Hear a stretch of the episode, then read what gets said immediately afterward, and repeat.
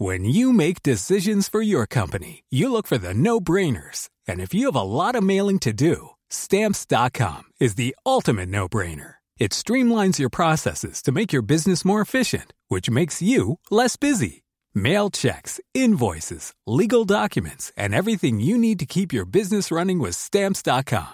Seamlessly connect with every major marketplace and shopping cart. Schedule package pickups and see your cheapest and fastest shipping options from different carriers. With rates up to 89% off USPS and UPS rates. And with the Stamps.com mobile app, you can take care of mailing and shipping wherever you are. Make the same no-brainer decision as over 1 million other businesses with Stamps.com. Sign up with Code PROGRAM for a four-week trial, plus free postage and a free digital scale. No long-term commitments or contracts. That's Stamps.com.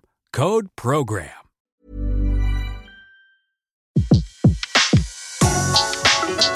Le meilleur de séances radio est maintenant sur We Love Cinéma.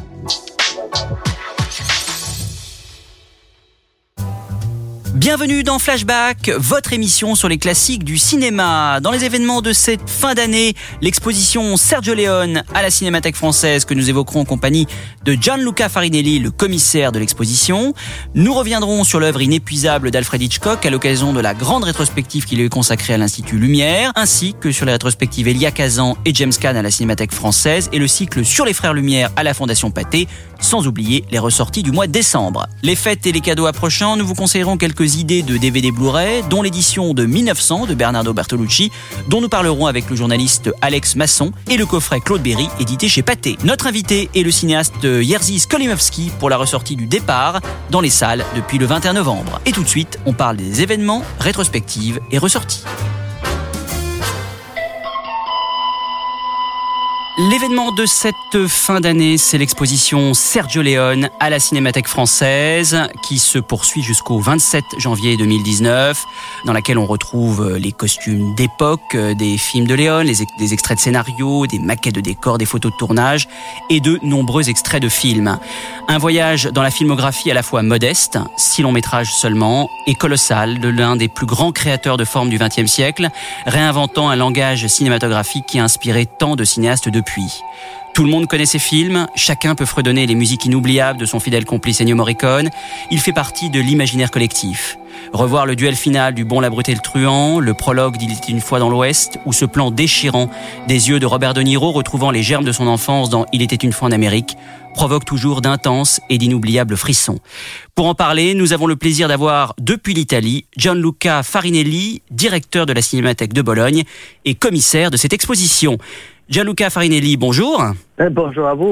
Merci beaucoup d'être avec nous dans Flashback. Alors Sergio Leone, ce qu'on apprend entre autres dans cette exposition, c'est qu'il était quelque part un enfant de la balle, comme on dit. Hein. Son père était comédien et cinéaste et sa mère comédienne. En quoi la carrière de ses parents a-t-elle influencé la carrière du futur cinéaste Sergio Leone? Euh, une des, points pour moi très importants de l'exposition, c'était justement de parler euh, de l'enfance de, Sergio Leone et du fait que, comme Tullio grand euh, euh, critique italienne, a, toujours dit, dans les passeports, Sergio Leone devait mettre à la place de la nationalité les mots cinéma parce que, comme vous avez très bien dit, son père était acteur et cinéaste. Il avait dû même changer son, nom parce que ses parents ne voulaient pas qu'il qu devienne acteur. et donc, il avait un nom d'acteur, Roberto Roberti. Et, et, sa femme aussi était, actrice. Et ils avaient même tourné en 1913 euh, un film western qui s'appelle euh, Vampire indienne et dans lequel sa mère jouait et son père était le directeur. Sergio Leone a toujours pensé de faire le metteur en scène grâce à son père qui a eu des problèmes euh, à partir surtout de la fin des années 20, du début des années 30, le fascisme lui, avait empêché de continuer à travailler. Et donc, euh, c'est possible que dans la tête de, Sergio Leone, il y a aussi euh, un peu le désespoir de son père de ne pas pouvoir travailler. Et, ça correspond exactement à la, naissance de Sergio et, Sergio raconte que son père l'a amené à Cinecittà, ses amis étaient des metteurs en scène, étaient des acteurs. Et, donc très très jeune, euh, Sergio n'est pas seulement euh, découvre les cinémas en salle, mais il découvre des cinémas qui se fait sur, sur un plateau. Et puis, après, après la guerre, Sergio naît en, 1929, donc euh, à la fin de la guerre, il est, il est, il est tout jeune. Et euh, euh, Sergio fait partie de, ces Italiennes qui découvrent Hollywood et il reste subjugué de ce cinéma-là. Et le cinéma devient sa, sa culture et sa façon de, de, regarder, de regarder les films, de regarder la, la vie. Et, et donc, on, dans, l'exposition, on, retrouve euh, Sergio Leone, pas seulement assistant de son père très jeune, mais aussi sur le plateau de voleurs de bicyclette, où il joue un petit rôle euh, de, jeune prêtre et, et, il est aussi euh, assistant des vols de, Vittorio De Sica sur le plateau de ces films, de ces films euh, incroyables et il dit s'il y a un scène qui m'a vraiment, euh, auquel je dois beaucoup, c'est euh, Vittorio De Sica. Et pourquoi? Parce que euh, en regardant dans les plateaux, on a, on a dans, l'exposition, on a mis beaucoup de photos des plateaux, de tournage, et on retrouve euh, exactement comme faisait Vittorio De Sica, qui était présent dans tous les détails d'un film, qui vraiment euh, jouer tous les rôles avant les acteurs et qui dirigeait les acteurs d'une manière euh, extrêmement précise. Euh, on revoit tout ça dans, les méthodes Léon qui est présent partout sur, le plateau et qui notamment travaille énormément avec les acteurs en changeant leur façon de, de, de jouer. Parce qu'en effet, euh, même les acteurs qui sont, très fameux, euh, comme les cas euh, de Harry Fonda, euh, est, très différent sur, les films de Sergio Leone. Il, il, joue un rôle qui est pratiquement l'inverse euh, du, rôle qu'il a joué pendant toute sa carrière. Alors, après avoir été assistant pendant de nombreuses années, il passe à la réalisation, euh, avec le western évidemment, et euh, pour une poignée de dollars. Alors, on a souvent discuté de la place de Sergio Leone dans l'histoire du western. Quelle est-elle selon vous? Essentielle essentiel parce que quand, il, arrive euh, un projet de dollars, euh, le western est en train de mourir euh, aux États-Unis, est en train de, de renaître en Europe, mais grâce au fil de Sergio Leone, une nouvelle façon de regarder le West et de raconter cette épopée c'est ça l'aspect le plus, le plus incroyable de l'aventure de Sergio Leone. Quelqu'un qui euh, pratiquement ne parlait pas anglais, qui était vraiment un citoyen de Rome, du Trastevere, d'un quartier populaire euh, et qui avait admiré le mythe américain à travers, euh, à travers les livres, à travers les films et qui arrive à faire entrer la modernité en tout ça. Parce que dans l'ouest de, de, de, Sergio Leone, il y a d'un côté la réalité, chose qui euh, rarement euh, était présente dans, les films, euh, dans les films hollywoodiens. Il y a cette idée de la réalité très forte dans, dans l'ouest de, de, de Sergio Leone qui est le résultat d'une recherche euh, dans tous les détails. Il y a une dimension viscontienne euh, qui devient de plus en plus euh, importante. Euh, il y a aussi cet aspect dans, dans, dans, la courte filmographie de Sergio Leone que le passage d'un film à l'autre, euh, c'est un passage énorme. À chaque film, Sergio Leone essaye de, de, reconsidérer tout, de faire tout d'une manière plus importante, plus, plus complexe, plus profonde. Oui, et, s'il y a, et, pardon, mais s'il y a autant de d'écart, comme vous dites, entre, entre les films, on s'en rend bien compte dans l'exposition, c'est qu'on découvre aussi, à un point qu'on ne soupçonnait peut-être pas, son obsession euh, du détail et de la documentation pour ces films, qui pouvait lui prendre parfois des années. Absolument. Il travaille, bon, les cas, les cas exemplaires, euh, il était une fois en Amérique, euh, il, il commence à travailler sur ces films en 1968 et, euh, et, les travail sur ces films, c'est au niveau de la, de la production, du, de l'histoire. Euh, donc, il travaille avec plusieurs euh, scénariste pour approfondir des personnages ou de, thèmes ou de couleurs euh, qu'il avait, avait en tête. Il, change les acteurs, il recherche les acteurs, il change les acteurs, il change encore une fois le scénario. Les films deviennent de plus en plus monumental, mais en même temps, il s'est nourri de recherche historique, donc de, de, de de, décors, de recherche euh, sur les vêtements, sur euh, les meubles, sur, sur, tous les détails, sur tous les détails du film, qui est qui est une espèce d'anthologie euh, euh du XXe siècle et, et, et, dans lequel on peut on peut retrouver on peut retrouver tout euh, de, de, de, des Proust euh, jusqu'aux euh, grands, les grands peintres ou les grands photographes américains du, du, XXe siècle. Tout cela n'était pas possible sur le tournage de, pour un poignet de dollars. Mais quand même, même sur un poignet de dollars, qui est un film qui est fait sans argent, euh, parce que c'est fait avec l'argent épargné par une production de série B euh, qui avait épargné un peu de films, un peu de, sous sur, sur, sur un autre film qui avait été déjà tourné en Espagne. Donc vraiment un film misérable au point de vue euh, économique, au point de vue de budget.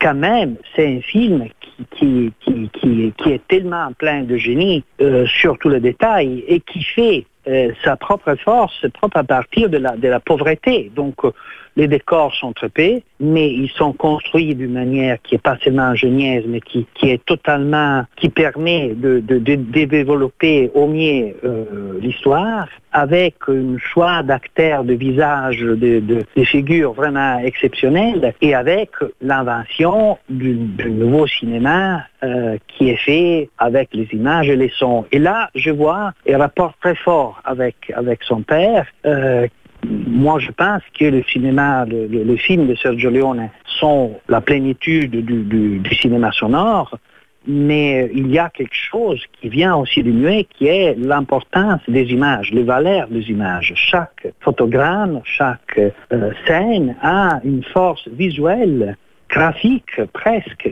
euh, extraordinaire. Et tout est pensé, les choix des acteurs, les choix de, des costumes, des vêtements, des situations, de décor, tout est, tout est pensé pour une extrême simplicité visuelle qui donne une force exceptionnelle aux images, comme c'était dans le muet. Parce que cette force figurative euh, du muet, du cinéma muet, qui, qui était la seule force du, cinéma, du cinéma la, grande force du cinéma muet, revient, revient dans, dans ces cinémas qui, qui, qui on peut dire, c'est euh, un des premiers grands postmodernes, mais qui sait utiliser au mieux l'histoire du cinéma. Alors, dans l'exposition, vous consacrez une pièce entière à Il était une fois en Amérique. Euh, selon vous, est-ce son film le plus important? Et, comme certains le disent, et je suis le premier à le penser, l'un des plus beaux films du monde Oui, je pense aussi. Je pense que c'est c'est pas c'est pas un film, c'est toute une vie,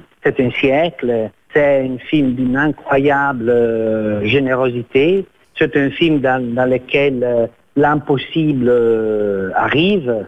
Euh, c'est film qui a changé la vie euh, des gens qui ont, participé. Moi, j'ai eu le, privilège de, pouvoir restaurer la version longue du film qui a été présentée à Cannes il y a, quelques années.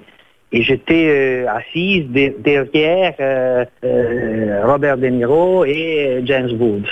Et à la fin de la projection, il n'avait pas même la force de s'élever et puis finalement, ils se sont levés, ils pleuraient tous les deux.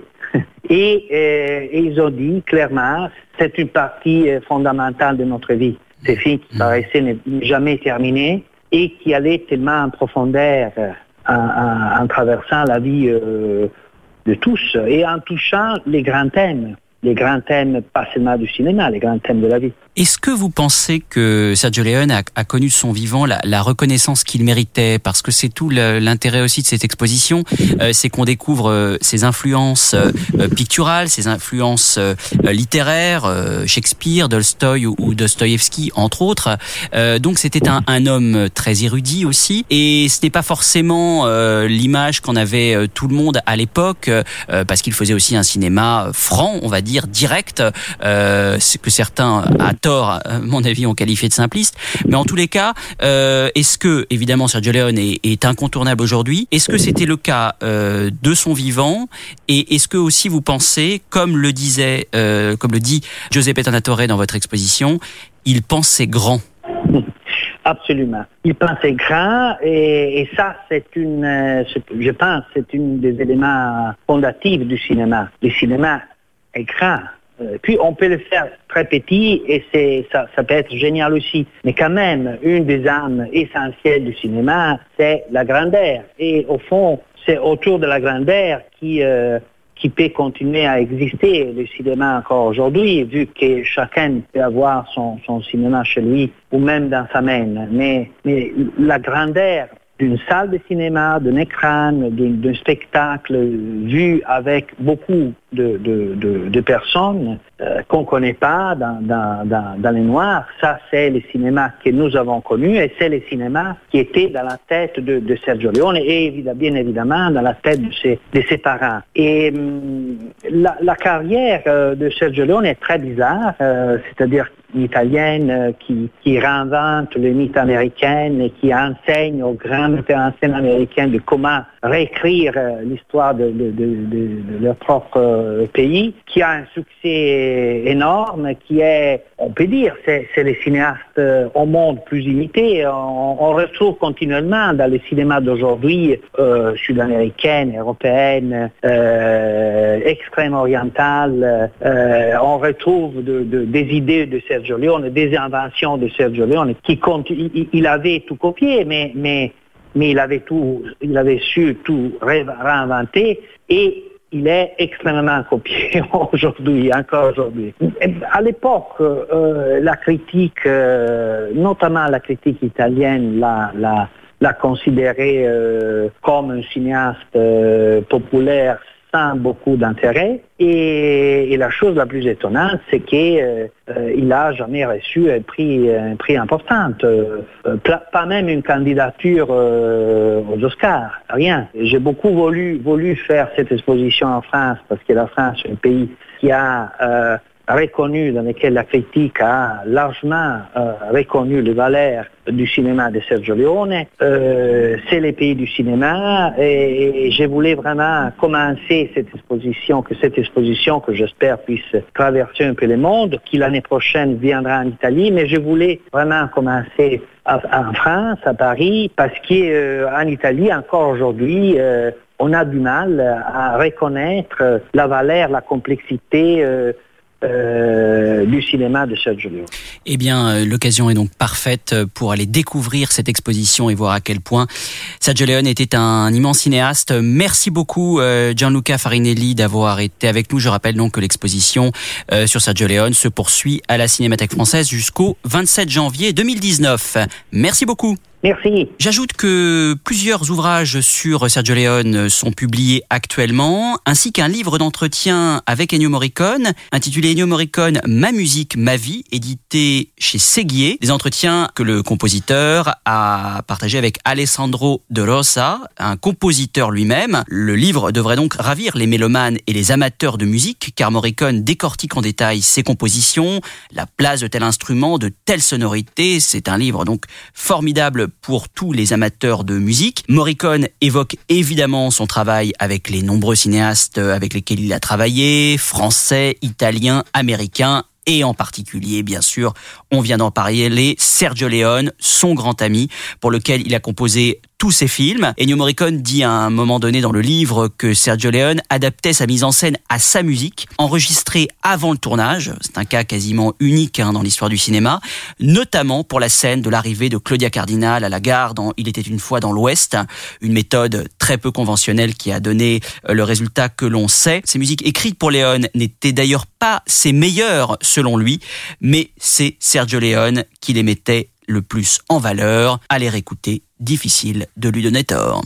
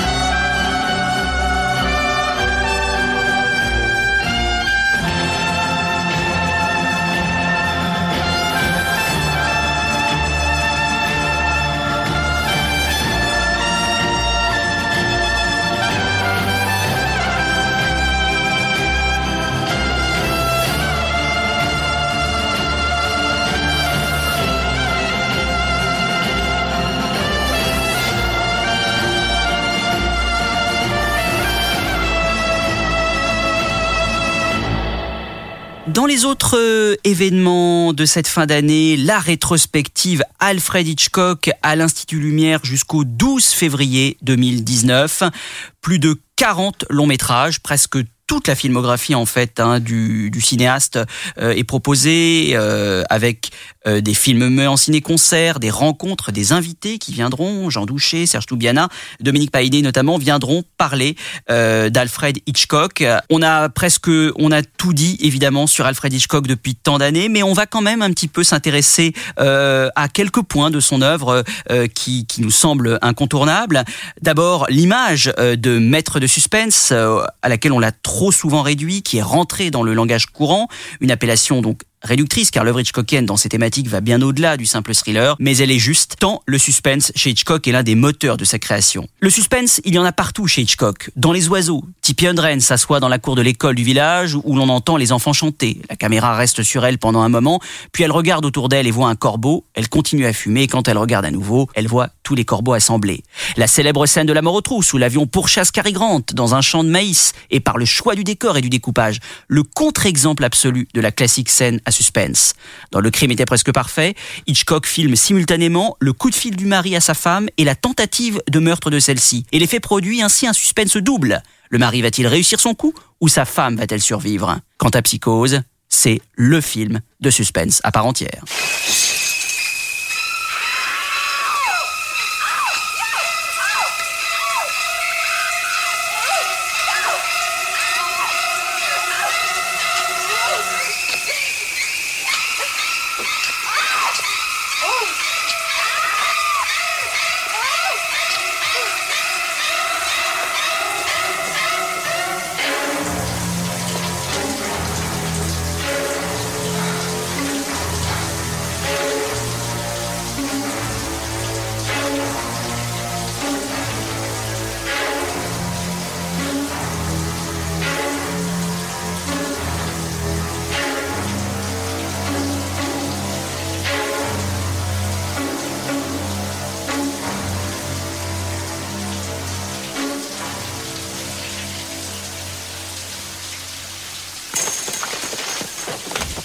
Le cinéma d'Hitchcock est avant tout visuel. Alors qu'Hitchcock avait la particularité saugrenue de ne jamais regarder dans le ton de la caméra. Les idées visuelles qui jalonnent toute sa filmographie fascinent encore. Le long travelling des enchaînés qui nous amène à la clé tant convoitée.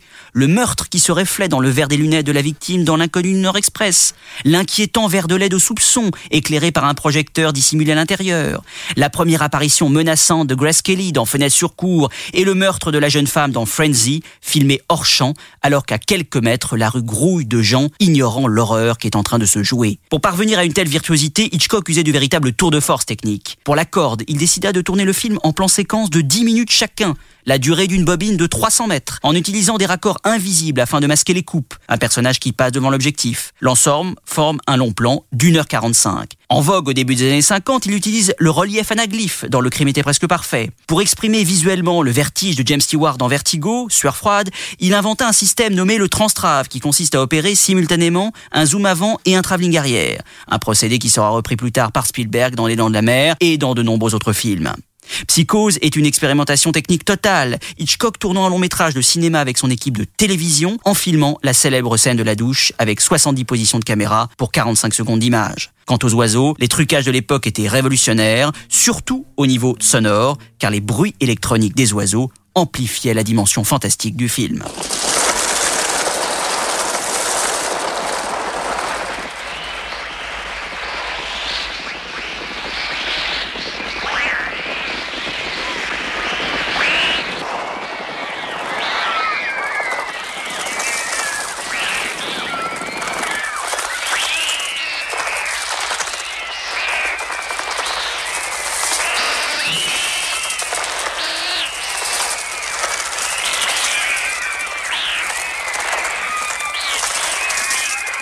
Reconnaît les grands cinéastes à leur obsession du détail. Chez Hitchcock, elle est omniprésente.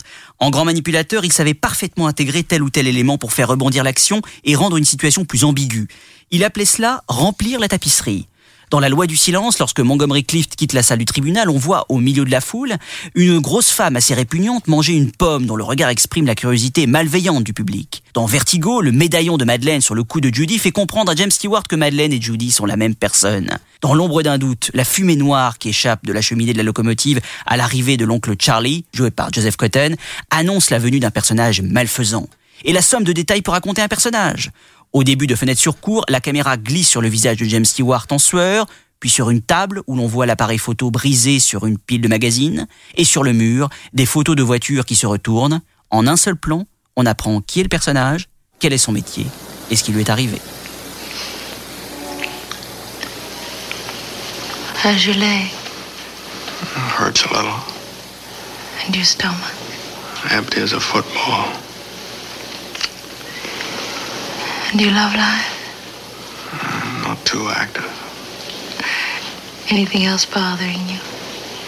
Mm-hmm. Who are you? Sans conteste, Hitchcock était le réalisateur star du XXe siècle, un des très rares à être connu du grand public, non seulement à travers ses films et ses apparitions fameuses, mais aussi à travers son image publicitaire. Dès 1954, il lance la série Alfred Hitchcock présente, où sa silhouette apparaît à chaque début d'émission et dans lequel il raconte l'histoire de l'épisode à venir dans des mises en scène farfelues. Sa notoriété et son pouvoir étaient tels qu'il pouvait exiger du spectateur qu'il arrive à l'heure de la projection de Psychose, sous peine de se voir refuser l'accès à la salle. Good afternoon. Here we have a quiet little motel, tucked away off the main highway, and as you see, perfectly harmless looking.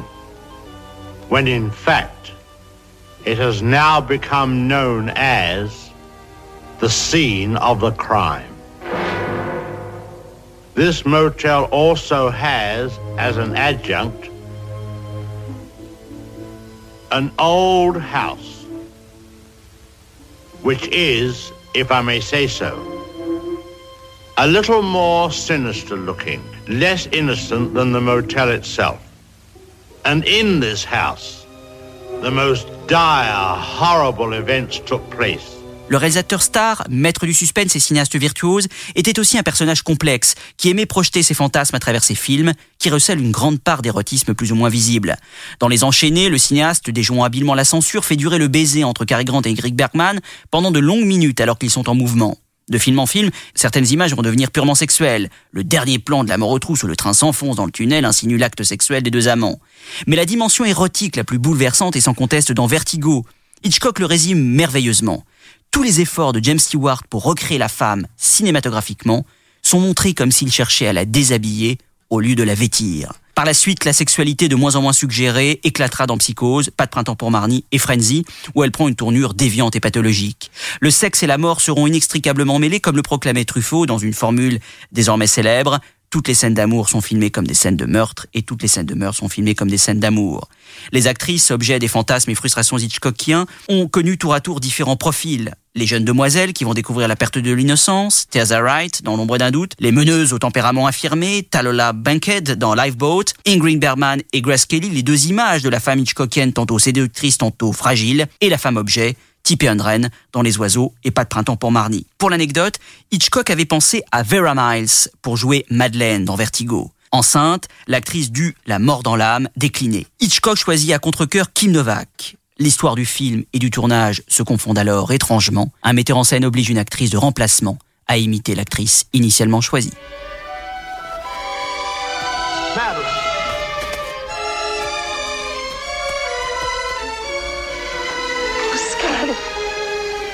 Not mad. I'm not mad. I don't want to die. There's someone within me, and she says I must die. Oh, Scotty, don't let me go. I'm here. I've got you. I'm so afraid.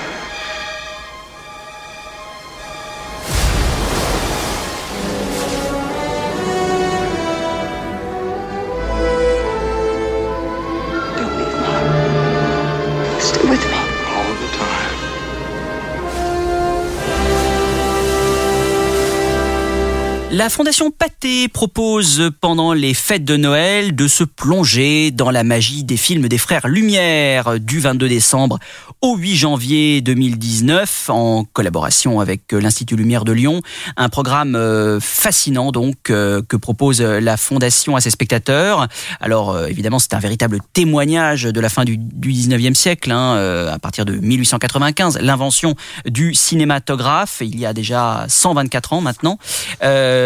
Les frères Lumière donc vont tourner de très nombreux films à partir donc de la fin du, du 19e siècle. Pendant des années, ils vont capter des images à travers toute la France, dépassant même les frontières pour traverser le monde. Euh, impensable auparavant, les Français sont ainsi les témoins du, couronnement du tsar Nicolas II de Russie. Des opérateurs sont même formés pour manipuler l'appareil de prise de vue. Et puis des, reporters hein, vont se faire connaître, notamment euh, Gabriel Vert, euh, qui, entraîne, qui entraîne les premiers mouvements de caméra pour créer des images complètement dépaysantes, des images assez fascinantes qui étaient déjà à l'œuvre dans la très belle exposition sur les Frères Lumière il y a quelques temps. Donc c'est une euh, très belle programmation. On pourra y découvrir la France de Lyon à Paris, la famille, les enfants, les animaux, un monde nouveau, la France qui voyage, des, séances spéciales aussi euh, qui sont tiendront à l'ouverture du cycle samedi 22 décembre. Une très belle programmation donc à découvrir à la Fondation Jérôme Sédoupaté jusqu'au 8 janvier. À la Cinémathèque française, la rétrospective Elia Kazan qui se poursuit jusqu'au 2 janvier. D'origine grecque, euh, Elia Kazan émigre aux États-Unis avec sa famille quand il était enfant. Il fut d'abord un metteur en scène de théâtre durant les années 40 et 50, adaptant les pièces de Tennessee Williams et Henry Miller avant d'entamer sa carrière de cinéaste avec le Lys de Brooklyn en 1945. Le mur invisible qu'il réalise en 1947 avec Gregory Peck est l'un des premiers longs métrages à aborder frontalement l'antisémitisme le cinéma de Kazan portera alors une couleur sociale et politique revendiquée, que ce soit en filmant la mainmise de la mafia sur les dockers new-yorkais dans Sur les quais ou la dérive des médias dans Un homme dans la foule. Kazan, fondateur de l'acteur studio, fut un très grand révélateur d'acteurs. Le premier d'entre eux, c'est bien sûr Marlon Brando, qui trouvera certains de ses plus grands rôles chez Kazan, de Sur les quais à Viva Zapata en passant par Un tramway nommé Désir, ainsi que James Dean, immortalisé à jamais dans À l'Est d'Éden. Kazan, c'est aussi bien sûr le cinéaste controversé qui dénonça certains de ses camarades communistes lors de la terrible chasse aux sorcières du sénateur McCarthy, une image à jamais ternie pour une partie du monde du cinéma qui n'acceptera pas de se lever pour lui rendre hommage lors de la remise de son Oscar d'honneur des mains de Martin Scorsese et Robert De Niro. Après les fastes années 50 et 60, Elia Kazan quittera progressivement le chemin des plateaux jusqu'à son dernier film, Le Dernier Nabab en 1960 œuvre mélancolique inspirée de la vie du célèbre producteur Evin Thalberg, qui ressort également dans les salles le 12 décembre. Which one, Monroe? Take six. But there's not a $2 million gross in the country right now. Don't forget, we're in the middle of a depression. I know that. How do you think I look on the screen? You're going to be beautiful. Let's do it again. Isn't she a terrible bitch? You can't handle it. I mean, we both came from nowhere, from nothing, right? Right. This is America. Look at this office. Look at you. I'm dangerous. Watch your step. I heard you were writing a script. Here it is.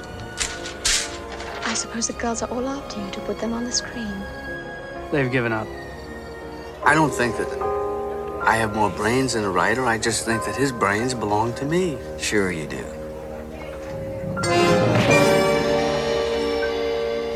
Do you ever go to the movies? Should I? Millions of people do. Why? Because movies are necessary to them. I give them what they need. What do you need? It's my life. Star! Star, I want copyright protection for the scene I just wrote. About the drunken writer and the producer!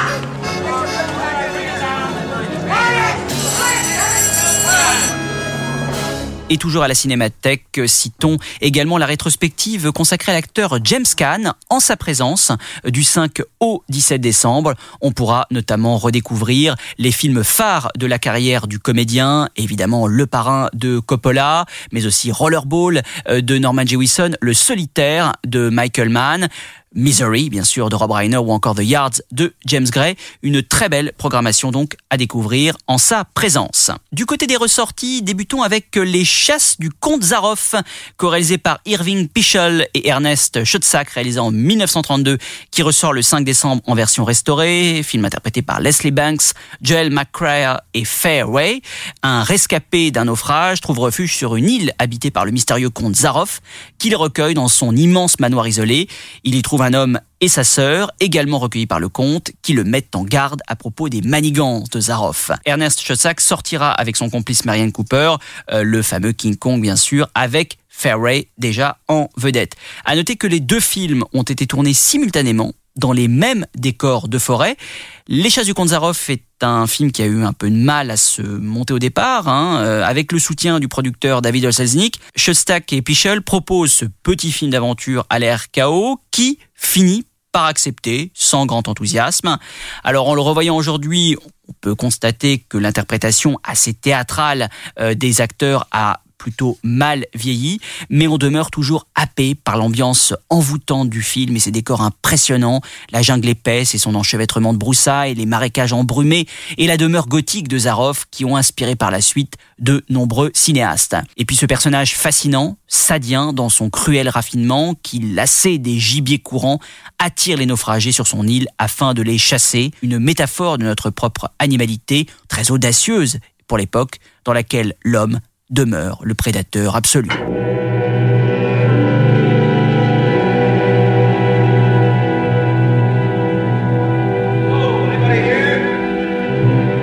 Welcome to my poor fortress. I am Count Zaroff. Here on my island, I hunt the most dangerous game.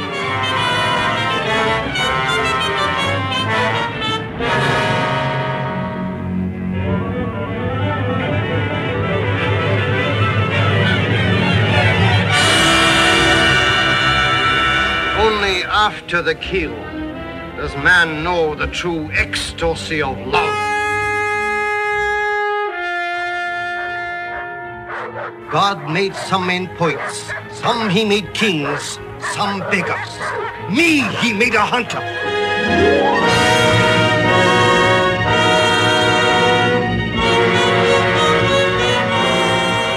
Oh, what Going to be hunted. Oh no, no, Miss Trowbridge. Outdoor chess. C'est arrivé demain de René Clair, réalisé en 1944, sort le 12 décembre en version restaurée avec Dick Powell, Linda Darnell et Jackie Hockey. Dick Powell interprète un journaliste new-yorkais qui reçoit chaque jour de façon inexplicable le journal du lendemain.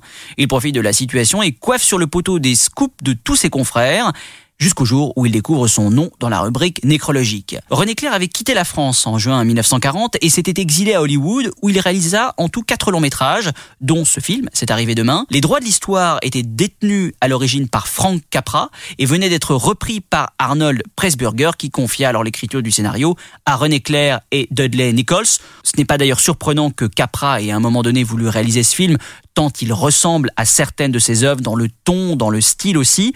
Une production plutôt modeste hein, pour l'époque, mais c'est arrivé demain sans être un chef-d'œuvre du genre, demeure un savoureux divertissement porté par l'abattage de ses comédiens et le charme gracieux de Linda Darnell. Et on termine dans les airs, c'est le cas de le dire, avec euh, Y a-t-il un pilote dans l'avion, co-réalisé par Jim Abraham, David et Jerry Zucker, réalisé en 1980, qui ressort le 26 décembre avec Robert Hayes, Julie Haggerty et Leslie Nielsen. Un des films les plus joyeusement débiles de l'histoire du cinéma, une parodie hilarante rentrée au panthéon du genre, un sommet de nonsense avec ses gags en tout genre et ses situations cinéphiles improbables. On ne se lasse pas de ce voyage catastrophe en totale roue libre où toutes les énormités sont permises, qui a influencé euh, de nombreux comiques après, on pense notamment aux nuls, qui l'ont souvent revendiqué. Et le film est aussi la révélation tardive de l'un des acteurs sérieux les plus drôles d'Hollywood, Leslie Nelson, qui triomphera quelques années plus tard dans le costume de l'inspecteur Frank Drebin de la série des Naked Gun, des Y a-t-il un flic? Encore merci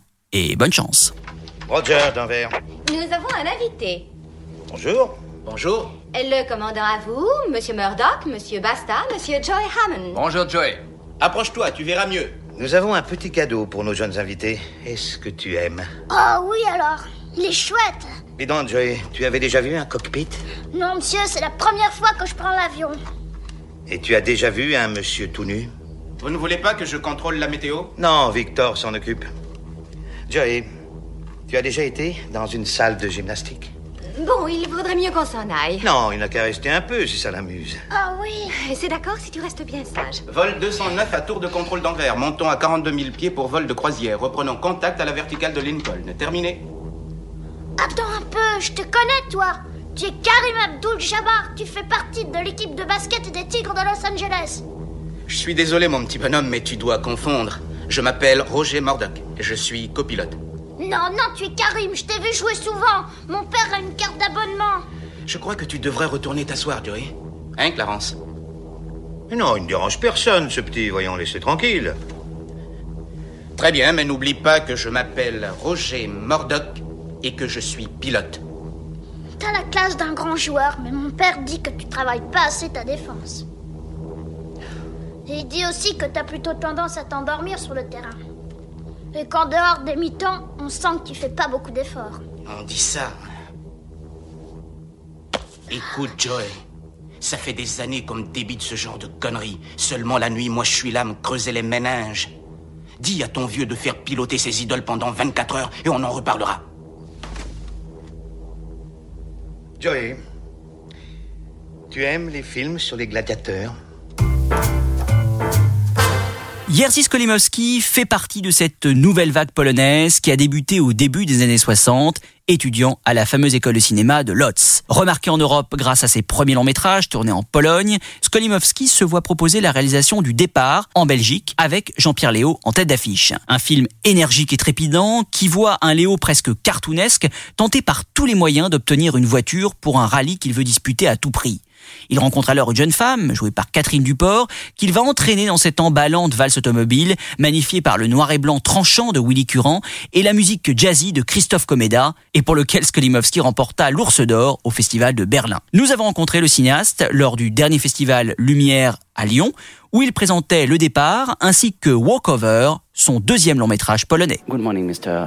Skolimowski. Thank you very much for Bonjour Monsieur Skolimowski, merci beaucoup d'être euh, notre invité dans notre émission Flashback. Pour commencer, comment avez-vous tourné le film Walkover et pourquoi avez-vous joué le personnage principal Well, um, first of all, I was surprised that the film is still uh, quite watchable. You know, it was made um, more than 50 years Tout d'abord, je suis surpris que le film soit encore regardable. Je l'ai fait il y a plus de 50 ans. J'étais un jeune homme à l'époque.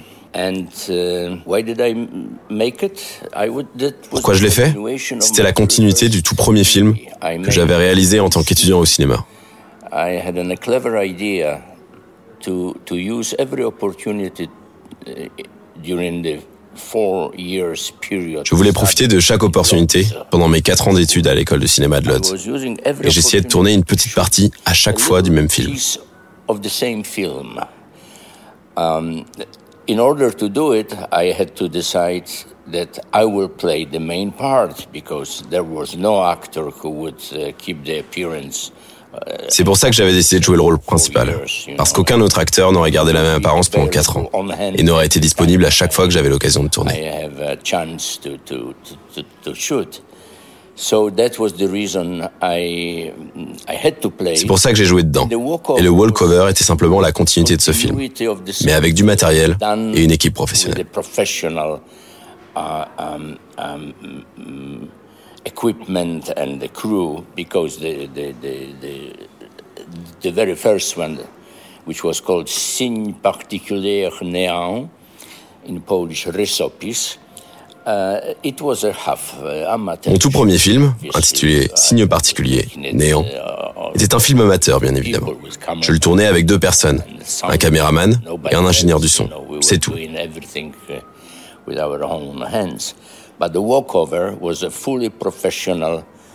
Uh, um, On faisait tout par nous-mêmes. Le walkover, ça, c'était une expérience vraiment professionnelle.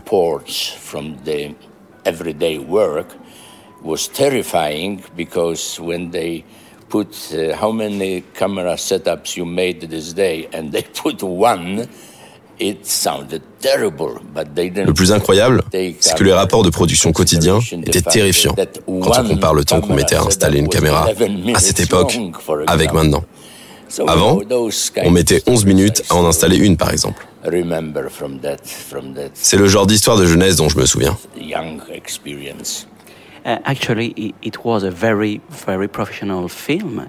And from this movie, you show a certain taste for virtuosity um, with this astonishing shot when you are sitting at the table En effet, c'est un film très professionnel dans lequel vous montrez déjà un goût pour la virtuosité avec ce plan étonnant lorsque vous êtes assis à la table et que vous commencez à courir.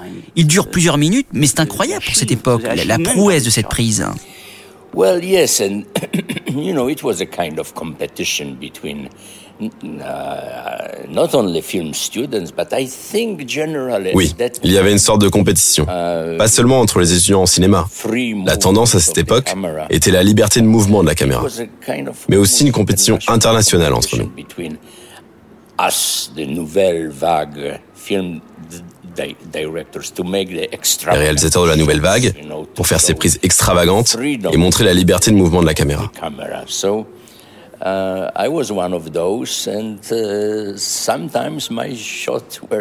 J'en faisais partie. Et c'est vrai que parfois, les plans étaient vraiment formidables, je dois dire. Très impressionnant, en effet. Et après ça, comment en êtes-vous à réaliser le départ en Belgique? Uh, that was pure, pure, uh, pure uh, coincidence. You know, I was. Uh, uh C'était une pure coïncidence, vous savez. Next after Walkover, I made the C'était mon troisième film.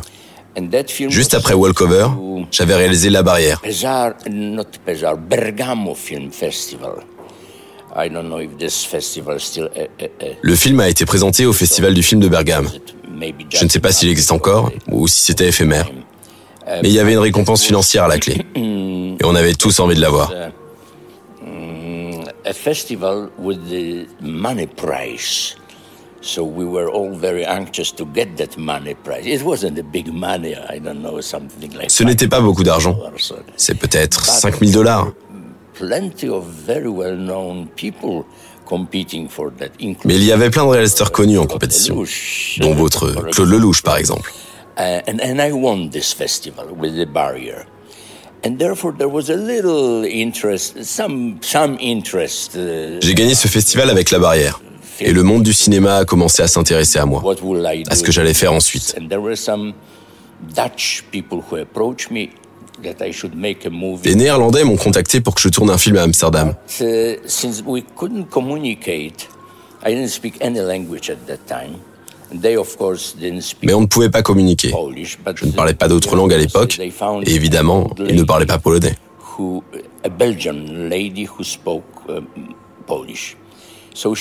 Par miracle, ils ont trouvé une vieille dame, une Belge, qui parlait polonais, et qui est devenue notre traductrice.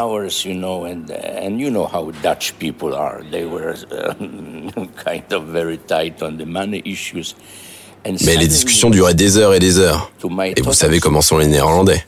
Ils sont très pointilleux sur les questions d'argent. D'un coup, à ma grande surprise, cette femme m'a dit, bon, on arrête de parler avec eux maintenant. Ils sont néerlandais, ils ne vous donneront jamais d'argent. Je vais vous financer votre film. Comment ça Et elle m'a répondu, la seule condition, c'est que ça doit parler de voiture.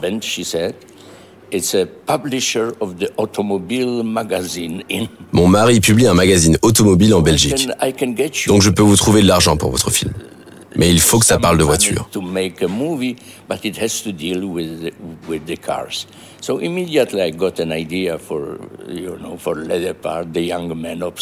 Donc j'ai tout de suite eu l'idée de ce jeune homme obsédé par les Porsche. Et c'est comme ça que ça s'est passé. And this young man is Jean-Pierre Léo. Uh, why did you choose him for this role? Ce jeune homme est joué par Jean-Pierre Léo. Pourquoi l'avoir choisi pour ce rôle? Vous avez dit que vous ne contrôliez pas son jeu à l'époque et qu'il incarnait la transition vers l'âge adulte, qui est le thème de votre film. Comment était-il, Jean-Pierre Léo? You know, uh, uh, at that time, I didn't see many, many uh, Western films because. Vous savez, uh, à l'époque, je n'avais pas vu beaucoup de films occidentaux. Still in a full bloom in 1965, 66, 67. Parce qu'en 1965, 66 et 67, le régime communiste battait son plein et on n'avait pas accès à ces films-là.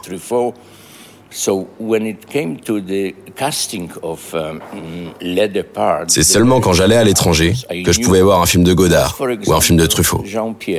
Alors, quand je réfléchissais au casting pour mon rôle principal,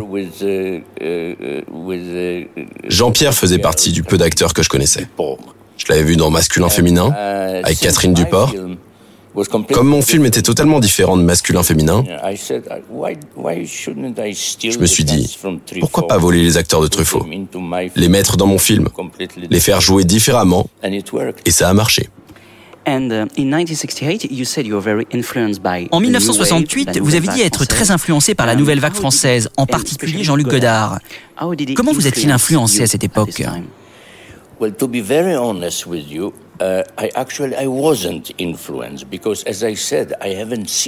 Pour être tout à fait honnête, il ne m'a pas influencé. Parce que comme je l'ai dit, je n'avais pas vu ces films quand j'ai réalisé mon premier film. now. I was making this film when I was in the film school, which was 1961, 2, 3 and 4. Pendant mes études, entre 1961, 63 et 64.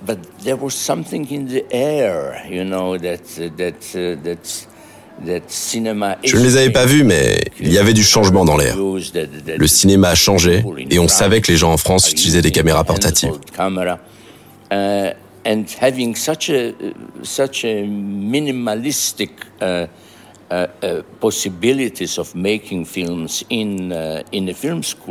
comme on avait des possibilités très minimalistes, limitées pour tourner des films, à l'école en particulier, c'était naturel pour nous d'utiliser des caméras portatives pour faire des films maison. So, uh, and then when we met for the first time, all of us, Mm, Quand on s'est rencontrés pour la première fois au festival du film de Pesaro, j'ai rencontré Milos Forman, qui présentait son premier film, L'As de pique. Bertolucci, Bellocchio, I met uh, Volker Schlendorf, Alexander Kluge, all those guys who were J'ai rencontré Bernardo Bertolucci, Bellocchio, Volker Schlendorf, Alexander Klug, tous ces réalisateurs qui faisaient des films très similaires au même moment. C'est ce qu'on appelle la nouvelle vague. Discovery, but also the discovery of the generation of the of the young filmmakers who were trying to desperately to make films which Il n'y avait pas que des innovations françaises. Il y avait toute une génération de jeunes réalisateurs qui essayaient désespérément de faire des films avec les moyens du bord, sans matériel, sans grue, sans gros budget. Nous avions très peu d'argent et des moyens très minimalistes pour réaliser des films. Est-ce que vous avez choisi Willy Curran comme directeur de la photographie pour une raison particulière? And Willy Curran was also very one of the very few mm, mm, cameramen which I which I have seen. Willy Curran était un des rares directeurs de la photographie que j'avais vu travailler. Et l'avantage pour moi, c'est qu'il parlait un peu russe. I didn't speak, as I as I said, I didn't speak any any language than than comme je l'ai dit, je ne parlais que polonais et un peu russe, parce qu'on était obligé de l'apprendre à l'école.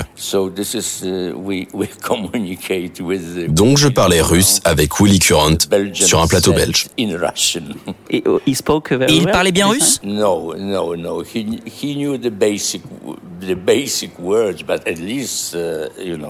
Non, il ne connaissait que les mots de base, mais au moins on pouvait communiquer. And the style is very different uh, uh, from that uh, the walkover, with a lot of camera shots on the shoulder. Uh, the style is very very different. One film and another and.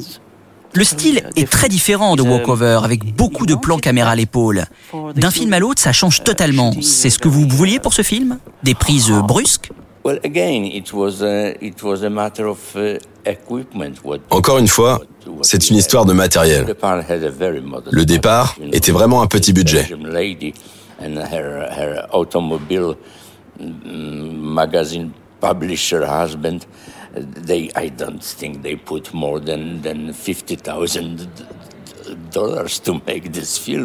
Magazine publisher husband, they, I don't think they put more than, than $50,000 to make this film. La dame belge et son mari qui publiaient le magazine automobile n'ont pas dû me donner plus de 50 000 dollars pour faire ce film. Donc nous ne pouvions pas nous permettre d'avoir du matériel très performant. Ce n'était pas possible de faire des plans à la grue ou de long travelling. Et la musique du film est vraiment remarquable. Comment avez-vous pu travailler avec Christophe Comeda, votre compositeur préféré With Christopher Comeda, we were old friends. You know, I was, uh, you know, I was following their, their. Christophe Comeda et moi sommes de vieux amis. J'ai suivi très tôt sa carrière. You know, I was obsessed with jazz and J'étais obsédé par le jazz et Christophe jouait le jazz que je préférais. Donc j'étais très heureux de pouvoir travailler avec lui. C'est un honneur.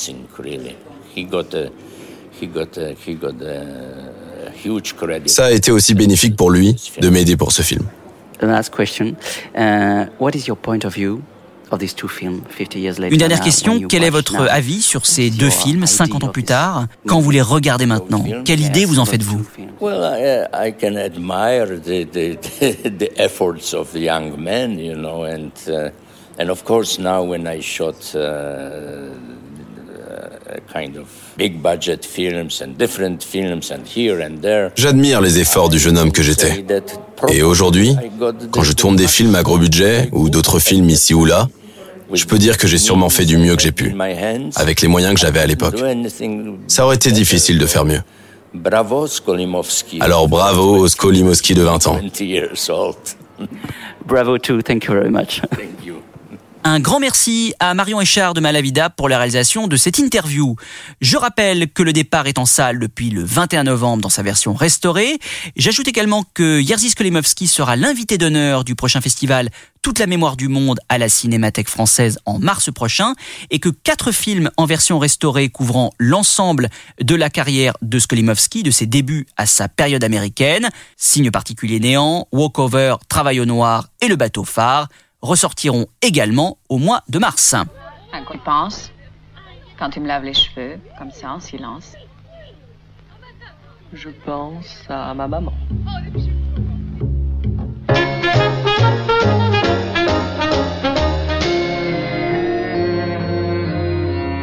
Oui, oui, je sais. Mais qu'est-ce que ça veut dire une caution? C'est une garantie. Bon, bon. Alors voici de l'argent, plus ces cheveux qui en valent beaucoup.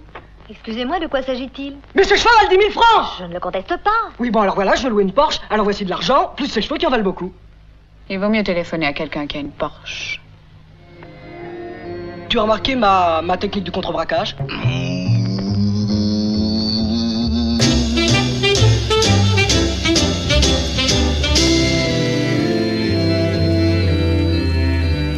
passe, ça passe, la jeunesse. Dehors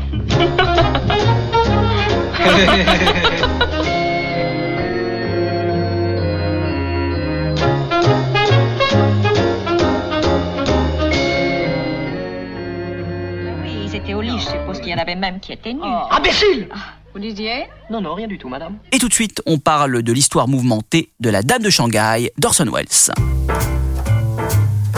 Dans notre histoire du cinéma, nous parlons de La Dame de Shanghai d'Orson Welles, réalisée en 1947 à l'occasion de la sortie en DVD Blu-ray d'une édition ultra collector chez Carlotta, accompagnée d'un très copieux livret Mémoire d'un film, un recueil de textes, d'analyses et d'interviews qui a inspiré cette histoire de cinéma. Orson Welles, une légende du 7e art, qui a couru toute sa vie à la recherche du chef-d'œuvre qu'il pensait ne jamais avoir entrepris. Écrasé très tôt par la renommée de Citizen Kane, son premier long métrage qu'il tourne à seulement 25 ans, Wells, le génie précoce, deviendra très vite le cinéaste maudit, brimé par les studios, l'artiste capricieux et exigeant qu'Hollywood chassera sans état d'âme. I knew I'd find you two together. If I hadn't, Elsa, I might have gone on playing it your way. You didn't know that. But you did plan for me to follow you. You've been drinking. I presume you think that if you murder me here, your sailor friend will get the blame and you'll be free to spend my money. Well, dear, you aren't the only one who wants me to die.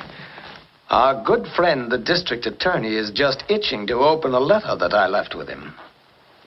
The letter tells all about you, lover. So you'd be foolish to fire that gun. These mirrors, it's difficult to tell. You are aiming at me, aren't you? I'm aiming at you, lover. Of course, killing you is killing myself. It's the same thing. But you know, I'm pretty tired of both of us.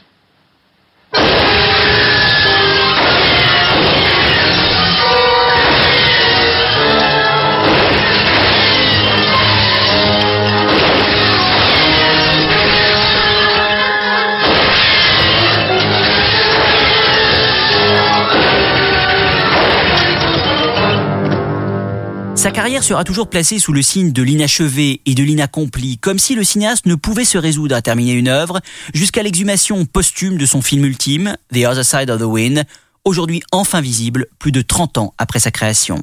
Et pourtant, la filmographie du maître scelle bien des pépites, et La Dame de Shanghai, qu'il tourne en 1947, en est une assurément.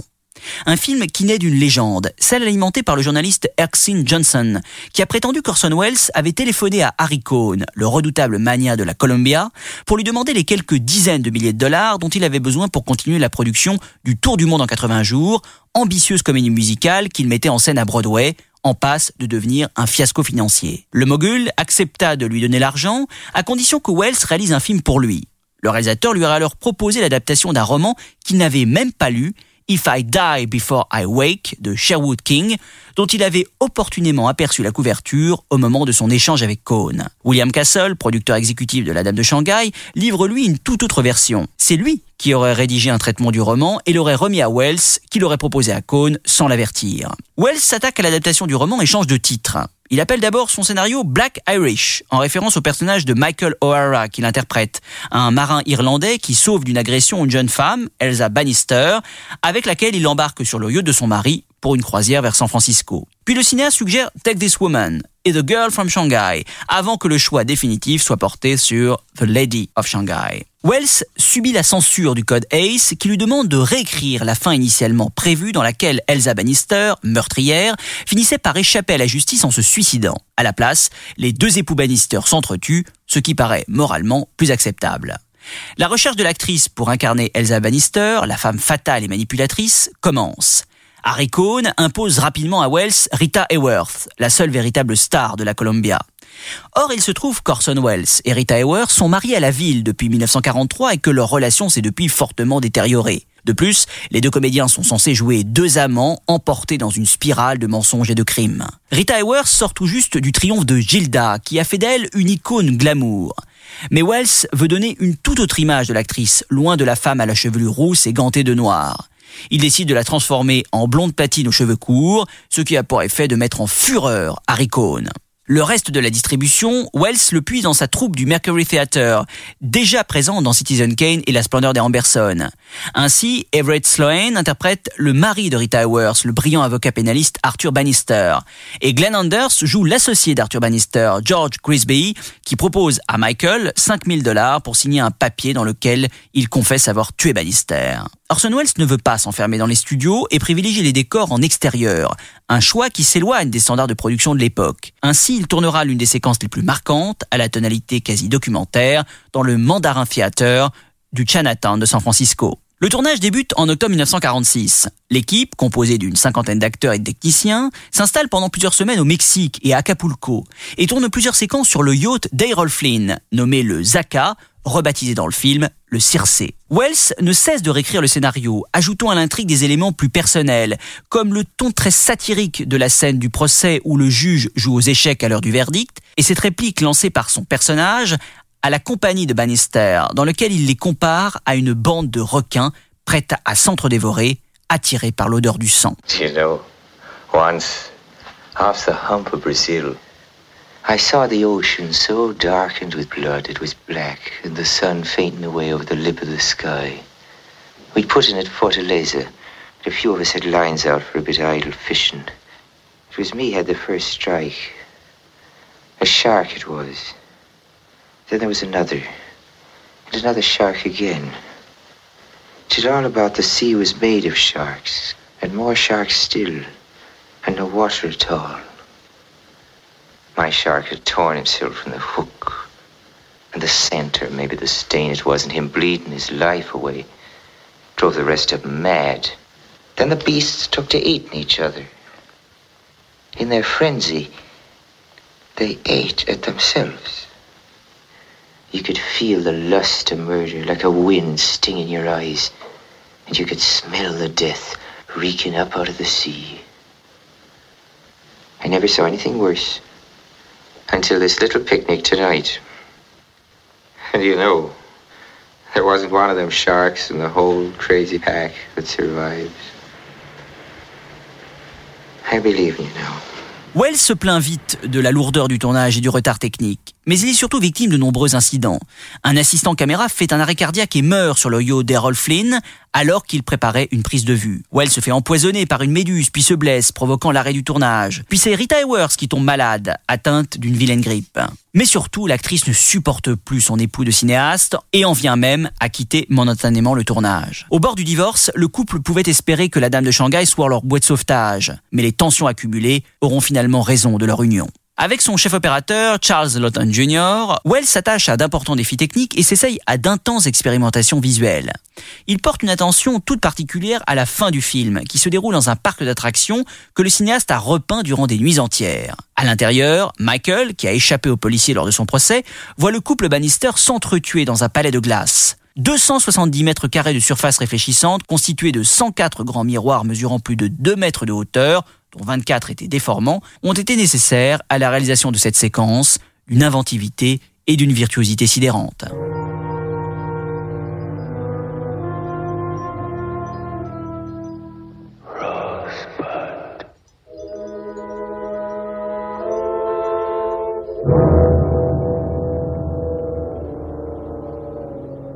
Le tournage s'achève en février 1947 avec un dépassement de budget de 2 millions de dollars. Quelques semaines plus tard, Wells termine un premier montage d'une durée de 2h30. Mais Harry Cohn, mécontent, ordonne de retourner plusieurs scènes et demande d'ajouter des gros plans de Rita Hayworth. Dépité, Wells doit changer de chef opérateur, convoquant tour à tour Randolph Maté puis Joseph Walker et doit filmer les nombreux gros plans en studio de sa comédienne vedette. Les coupes imposées par Cohn rendent le montage du film de plus en plus chaotique. On demande même à Wells d'écrire une voix off supplémentaire prononcée par Michael O'Hara sur toute la durée du métrage. La post-production échappe de plus en plus au cinéaste, qui ne supervise ni l'enregistrement de la musique composée par Heinz Rommeld, ni la bande sonore dans laquelle le cinéaste souhaitait inclure des musiques latino-américaines savamment choisies. Le montage final, ramené à 1h30, ne trouvera pas grâce aux yeux de Wells, qui n'aura de cesse que de le critiquer. Harry Cohn veut que la promotion du film soit presque exclusivement centrée autour de Rita Hayworth et de son image glamour, véhiculée par Gilda. Dans une affiche publicitaire parue au moment de la sortie du film, on peut même y lire vous oublierez qu'il n'y a jamais eu une femme comme Gilda quand vous ferez la connaissance de la dame de Shanghai. Orson Welles n'apprécie pas cette publicité ni les critiques à son endroit qui lui reprochent sa mégalomanie et sa volonté de tout contrôler, mais aussi son interprétation de Michael O'Hara que certains jugent guère convaincante et pas adaptée au personnage. On se moque même de son faux accent irlandais. Certaines critiques sont cependant plus positives, bluffées notamment par la scène du parc d'attractions, rebaptisée le Palais de la Folie, devenue depuis l'une des séquences les plus imitées de l'histoire du cinéma mais elles n'empêcheront pas le film d'être un échec commercial. Amer et résigné, le cinéaste reniera le film, remonté contre son gré et saboté par le studio, et s'en ira tourner deux adaptations de Shakespeare consécutives, Macbeth et Othello, avant de retenter quelques années plus tard sa chance au sein des studios avec La Soif du Mal, qui connaîtra le même sort. Bien qu'amputée de sa vision originale, La Nane de Shanghai demeure l'une des œuvres les plus envoûtantes et déroutantes d'Orson Welles, dans laquelle le cinéaste se joue des codes du film noir et où il parvient, le temps d'une sublime séquence dans un aquarium, à transfigurer une histoire d'amour banale en romance inquiétante et morbide d'une ténébreuse beauté. I don't want you to worry about us, Rosanna. Oh, Michael, I I'm making arrangements. about you. The things you said yesterday about about money. You didn't sound like like you. You're not going to try anything foolish, are you? I'm afraid so. Something very foolish indeed.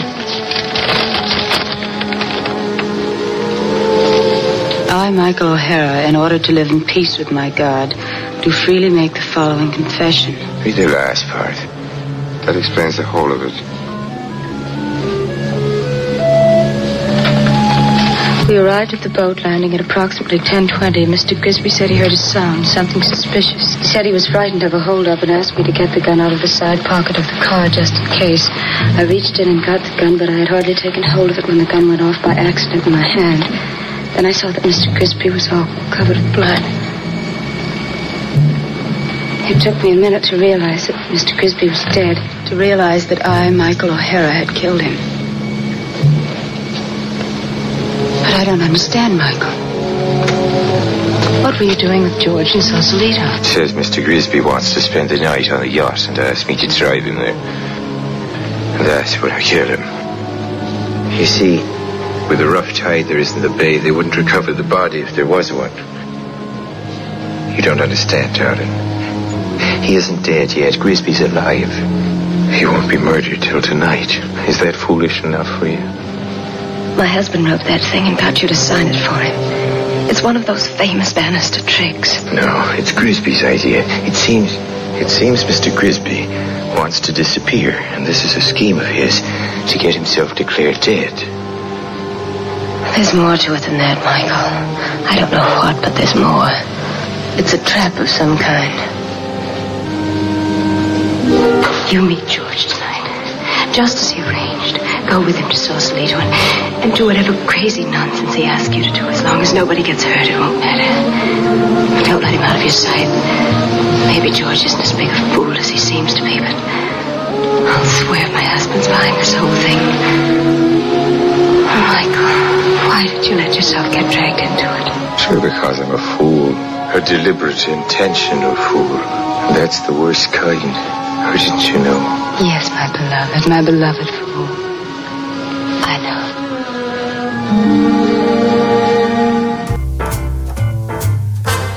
Dans l'actualité des DVD Blu-ray, nous débutons avec 1900 euh, de Bernardo Bertolucci qui vient de nous quitter il y a quelques jours. Euh, son film euh, Somme, hein, réalisé en, en, 1976, que Wildside édite dans une très très belle édition DVD Blu-ray. Film interprété par Gérard Depardieu, Robert De Niro, Donald Sutherland, Stefania Sandrelli, notamment Dominique Sanda, Sterling Hayden, Burt Lancaster. Enfin, le casting est impressionnant. Une fresque de plus de 5 heures sur les tourments historiques et politiques de la première moitié du XXe siècle vécu par deux amis, l'un bourgeois, l'autre paysan, que les événements vont progressivement éloigner. Et pour nous parler euh, de ce film majeur et de Bernardo Bertolucci, nous avons par téléphone Alex Masson, journaliste et critique de cinéma, notamment pour Nova et Cinématiseur. Alex Masson, bonjour. Bonjour. Merci beaucoup d'être avec nous dans Flashback. Bertolucci vient donc euh, de nous quitter. Euh, selon vous, quelle trace va-t-il laisser dans l'histoire du cinéma? C'est une grande question dans la mesure où c'est un cinéaste euh, qu'on connaît peut-être pas forcément pour les bonnes raisons. Je que là, on le voit depuis son décès où tout le monde revient sur la fameuse histoire avec Maria Schneider sur le dernier tango à Paris. Et du coup, ça occulte beaucoup euh, ses films précédents. Surtout que lui-même a eu des carrières différentes. Je veux dire qu'il y a tout un premier penchant déjà ce qu'il a fait avant de réaliser, quand il est assistant pour, euh, entre autres, Pasolini sur Akaton, quand il est scénariste pour Sergio Leone, par exemple, avec Dario Argento sur Le fois dans l'Ouest, quand il commence à faire des films qui vont mêler euh, politique, sexualité, société, en gros aller de Marx à Freud, euh, et une seconde carrière après, quand il se lance dans des fresques, on va dire, plus euh, visuelles, comme Le Dernier Empereur par exemple. Sa, sa, carrière est très très large. Sa carrière est très large, éclectique, il y a une partie euh, en Italie, hein, majeur à partir des années 60, et Prima della Révolution qui le, qui le révèle, puis les années 70. Le dernier tango à Paris, euh, vous l'avez mentionné avec évidemment ce tournage mouvementé euh, vécu par Maria Schneider. voilà, le tournage se passe difficilement, le film a un accueil, on va dire, contrasté, mais c'est un succès, et le, le succès du dernier tango à Paris lui permet d'envisager une fresque assez monumentale 1900, euh, qui est sans compter son œuvre hein, la plus démesurée, plus de 40 semaines de tournage, un casting international que j'ai cité tout à l'heure, un, film donc euh, dans sa durée de, plus de 5 heures. Est-ce que le, succès du dernier tango lui a à l'époque donné la folie des grandeurs peut-être pas la folie des grandeurs, mais en tout cas, c'est ce succès qui est mondial. Hein. Faut pas oublier que le film fait scandale un peu partout, au point d'ailleurs d'avoir été interdit en Italie. Genre qu'il y a une loi, il y a un moment, il y a une demande d'un juge pour brûler les copies de, du dernier tango qui existait en Italie. Mais c'est un succès mondial, et c'est ce qui fait que euh, Alberto Grimaldi, qui est son producteur à l'époque, va pouvoir s'associer avec la Fox, United Artists et la Paramount pour monter 1900 sur un casting gigantesque qui est aussi international. Genre sans le dernier tango à Paris, il y aurait peut-être pas eu 1900.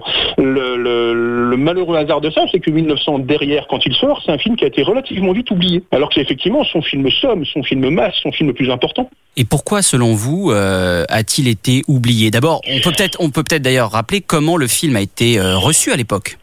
Alors, c'est ça la question, c'est que déjà le film qui a été vu à cette époque-là n'est pas celui que Bertolucci envisageait. Puisque déjà au départ, il l'envisageait même pas comme un film, mais comme une série télé, déjà à l'époque, il croit dû faire 5 ou 6 heures, vu l'ampleur du sujet, parce que traiter le 20e siècle, mais si ça s'appelle 1900, c'est déjà très ample. Mais surtout, quand la, Paramount voit le film qu'elle s'aperçoit qu'elle a un film qui est euh, euh, à la fois quelque chose qui est dans le lyrisme et dans les grandes fresques à la Visconti, mais aussi un film très politisé, mais aussi un film très cru, mais aussi un film qui quelque part s'inspire aussi du Nouvel Hollywood dans la manière de montrer les choses, dans la manière d'avoir une forme de réalisme et parfois une brutalité, tout en étant opératique. Le souci, c'est que les studios américains ne veulent pas sortir un film de 5 heures parce que commercialement c'est impensable et qu'en plus il y a un contrat qui a été signé par Paramount avec Grimaldi qui dit nous on sort un film au maximum de 3 heures et quart. Donc on a un film qui va être tronqué, qui va connaître 3-4 versions. Donc le film qu'on a vu à cette époque-là, notamment quand il a été montré à Cannes, euh, c'est pas forcément le film qu'envisageait Bertolucci au départ. Donc il y a déjà un problème, c'est qu'on a mis beaucoup de temps à voir ce film dans sa, dans sa globalité, dans sa version complète, parce qu'il y a eu plusieurs montages qui sont arrivés là-dedans. Après, il y a cette idée aussi de ce que le film raconte de l'époque et de l'Italie de l'époque.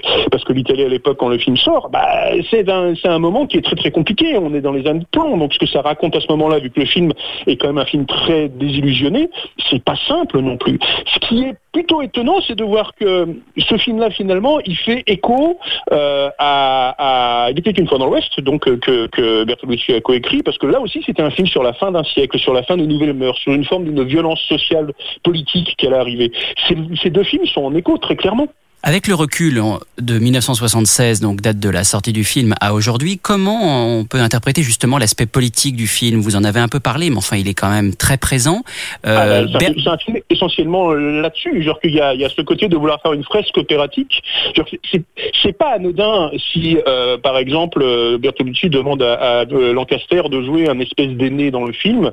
C'était aussi une manière d'en terminer avec le cinéma de Visconti, qui était des grandes fresques opératiques. Et il faut pas oublier que, que Bertolucci euh, ce qui sous-tend son cinéma de tout le temps, euh, de tous ses films, pardon, c'est aussi son histoire à lui, parce qu'en fait c'était quelqu'un qui venait d'un milieu bourgeois, mais qui était marxiste.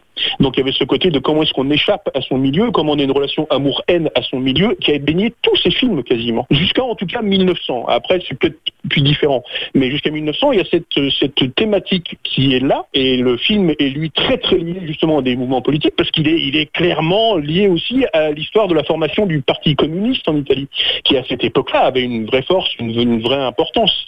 Le revoir par contre aujourd'hui avec 40 ans d'écart, c'est assez étonnant, c'est qu'on peut faire aussi un parallèle avec bah, avec un autre cinéaste dont Bertolucci a été euh, assistant, qui est euh, Pasolini, parce que le film s'appelle 1900 mais s'ouvre euh, un tout petit peu parce qu'il fonctionne en flashback sur le jour de la libération, le 28 avril 45, si je me rappelle bien, mais il correspond aussi sur le jour où c'est la fin de la République de Salo, donc la République de Mussolini, qui est aussi un des plus grands thèmes de que les deux films sont très très proches, même si très différents dans la forme et dans, le, dans, dans ce qu'ils montrent, mais ils sont très très proches sur les inquiétudes d'une révolution sociale qui n'arrive pas finalement. Et puis dans le film, il y a aussi un aspect esthétique euh, évident. C'est une œuvre très picturale, euh, magnifiée par la photo de, de, Vittorio, euh, Vittorio Storaro. Pardon.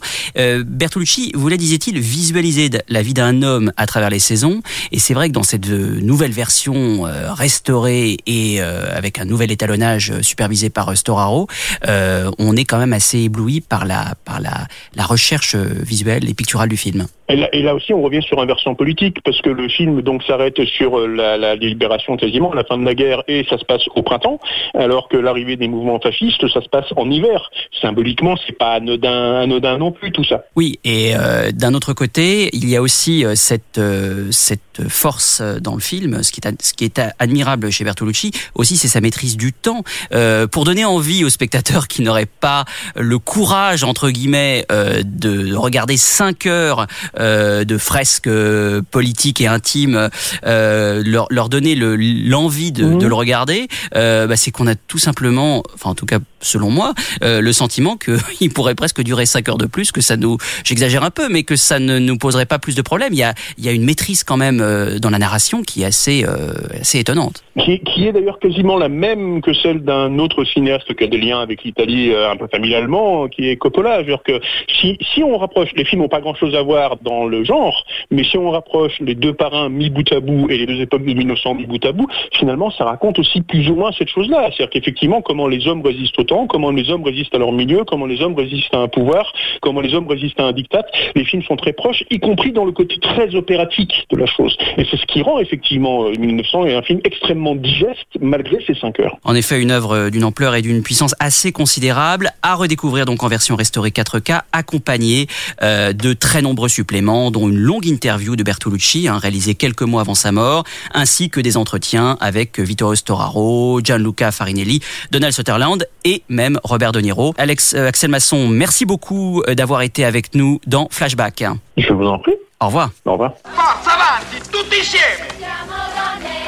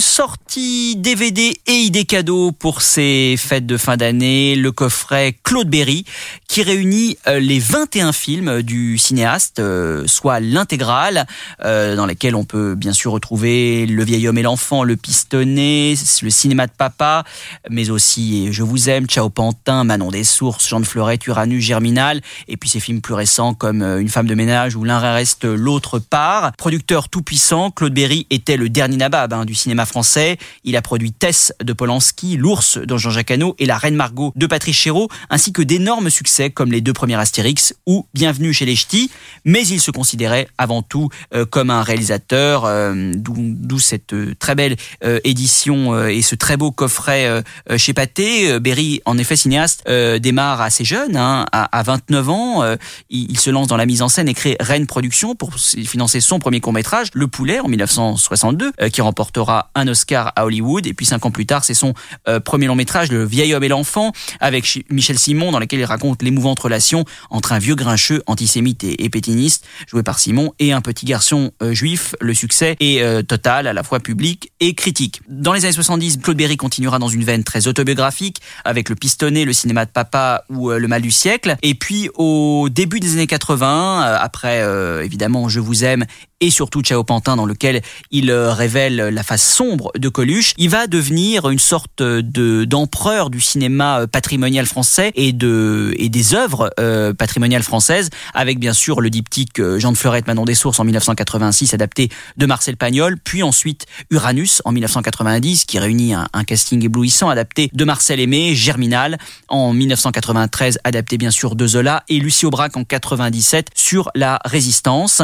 Et puis enfin en fin de carrière, ce seront à nouveau des films plus, plus intimes, comme la, la débandade, une femme de ménage, ou, encore l'un reste l'autre part. Euh, donc une œuvre riche, vraiment à redécouvrir euh, dans ce très beau coffret, euh, donc édité chez Pathé, coffret d'ailleurs qui est qui regorge de bonus, avec notamment un entretien avec Alain Cohen pour Le vieil homme et l'enfant, un documentaire inédit réalisé pour l'occasion par notre camarade Jérôme Ouibon, mais aussi de, sur Ciao Pantin des entretiens avec l'équipe du film, le making-of de Gerbinal ou de celui d'une femme de ménage. Bref, une édition donc très très complète de ce très beau coffret Claude Berry, édité chez Pathé.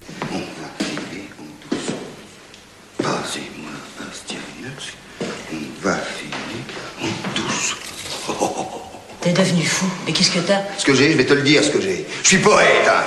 Parfaitement, je suis poète. Passez-moi Astyanax, on va filer en douce. Ça, bien sûr, tu comprends rien, mais ça, c'est un verre. Ça s'appelle un verre. quand j'aurai trouvé le deuxième, eh ben, j'en aurai deux. Et quand j'en aurai 30, quand j'en aurai 50,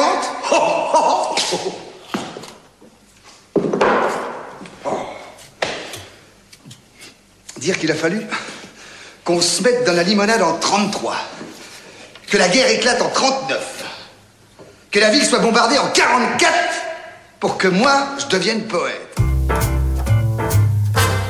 Merci beaucoup de nous avoir suivis. Vous pouvez réécouter l'émission en podcast sur SoundCloud, iTunes et toutes les applications podcast. Nous vous donnons rendez-vous le lundi 7 janvier pour une nouvelle émission. D'ici là, passez de très bonnes fêtes de fin d'année. À très bientôt sur Séance Radio.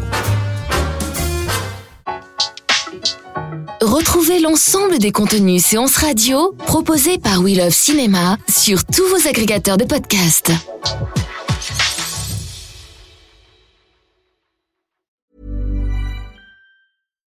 When you make decisions for your company, you look for the no-brainers. And if you have a lot of mailing to do, stamps.com is the ultimate no-brainer. It streamlines your processes to make your business more efficient, which makes you less busy.